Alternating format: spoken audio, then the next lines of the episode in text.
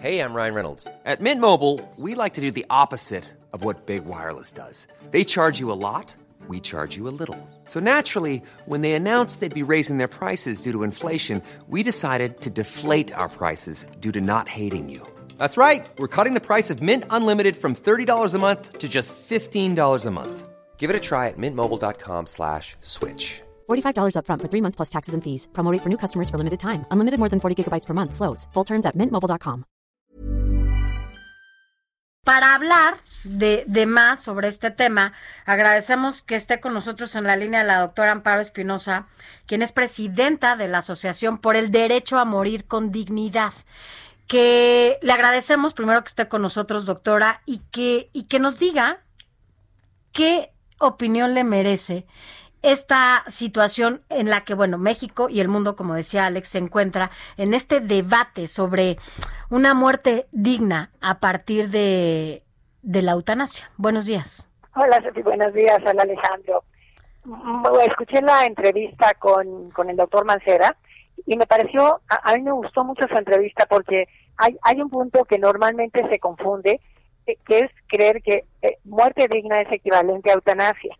Y eh, el doctor lo dejó con muy, muy claro, a mí me gustó mucho, porque hizo la diferencia. La muerte digna puede incluir la eutanasia, pero hay personas que quieren tener una muerte digna, pero no no a través de la eutanasia, sino a través de los cuidados paliativos, por ejemplo, porque no está en sus creencias la eutanasia. Entonces esa diferencia, para empezar, a mí me pareció realmente muy relevante.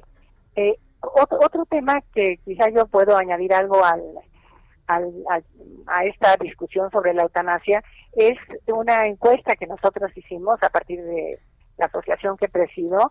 Es una encuesta representativa y a nivel nacional, es apenas hace un par de años, preguntando justamente qué, eh, hace un poco más, fue en el 16, qué opinión o cómo consideraban los mexicanos que debía... Eh, ¿Qué, debería hacerse en función de la eutanasia?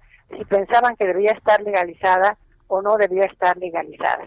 Bueno, aquí fue un resultado para muchas personas inesperado, muy, bueno, muy, para mí también muy interesante, que más del 70% de la población está a favor de la eutanasia.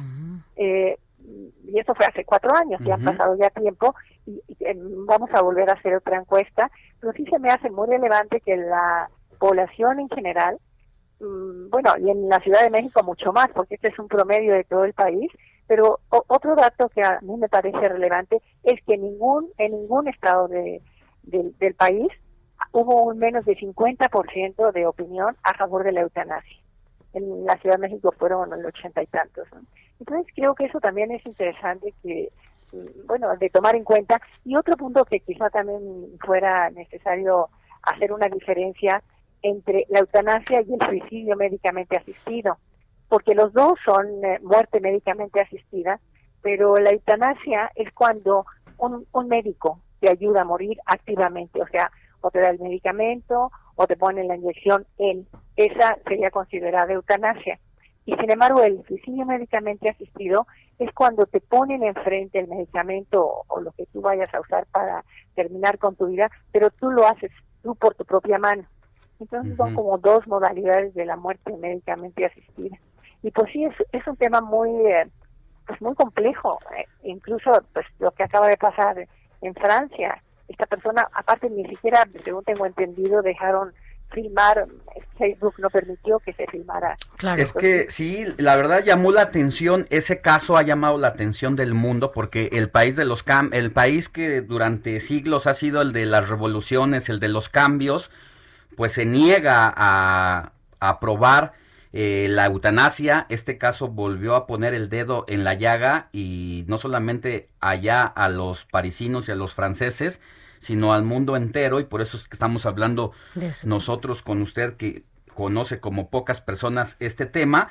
Y llama la atención a mí este dato de que siete de cada diez personas estén a favor de la eutanasia, pero parece que el país, a pesar de que la opinión pública si lo considera, no está preparado, ya nos decía también el doctor Miguel Ángel Mancera, que pues lo que se aprobó es la ley eh, de muerte digna y cuidados paliativos. Y cuidados paliativos para que quienes no quieren la eutanasia o no creen en ello, dicen, bueno, pues sí quiero tener acceso a medicamentos para tener una vida eh, la última etapa sin dolores y sin esa situación. Parece que a pesar de que la opinión pública lo demanda, estamos todavía muy lejos de llegar a tocar ese punto que es la eutanasia todavía como tal, ya en un proceso legislativo.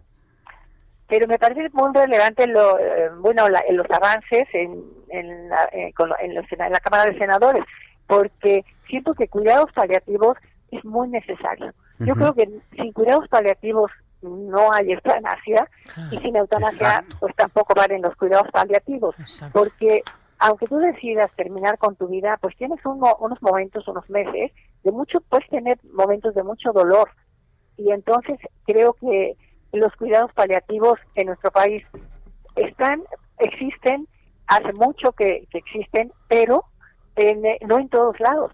Eh, hay siete, me parece, siete estados de la República que no tienen una unidad de cuidados paliativos. En una encuesta que nosotros hicimos, bueno, muy, muy poca, aquí muy poco porcentaje de la población ha oído hablar de cuidados paliativos, incluso los médicos.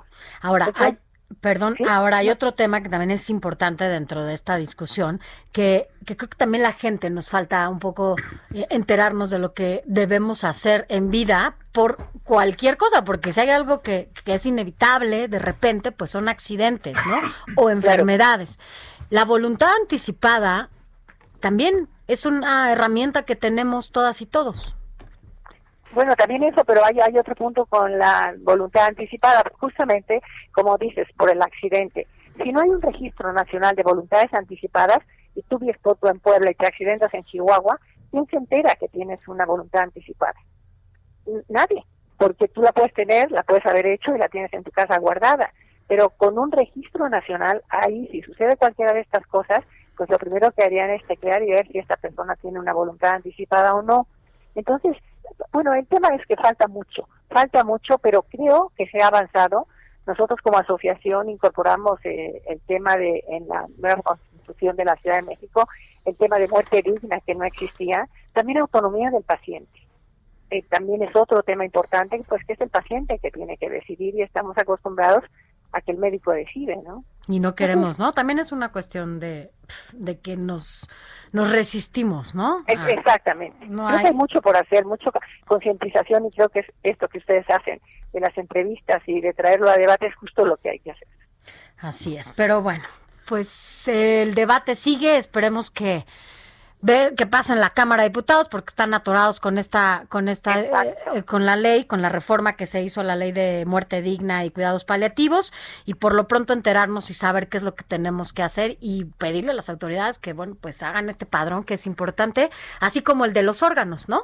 Que, son parte. Pero bueno, una, cosa antes de irme brevemente, que también eh, es muy necesario que se revise el, el bueno el suministro de fármacos. Es el país de los países del mundo que menos usan eh, la morfina, por ejemplo.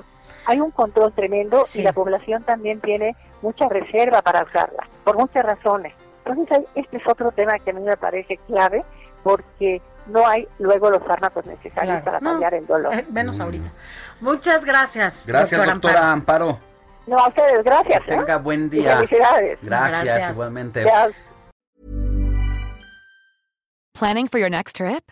Elevate your travel style with Quince. Quince has all the jet setting essentials you'll want for your next getaway, like European linen, premium luggage options, buttery soft Italian leather bags, and so much more. And is all priced at 50 to 80% less than similar brands. Plus, Quince only works with factories that use safe and ethical manufacturing practices. Pack your bags with high-quality essentials you'll be wearing for vacations to come with Quince. Go to quince.com/pack for free shipping and 365-day returns.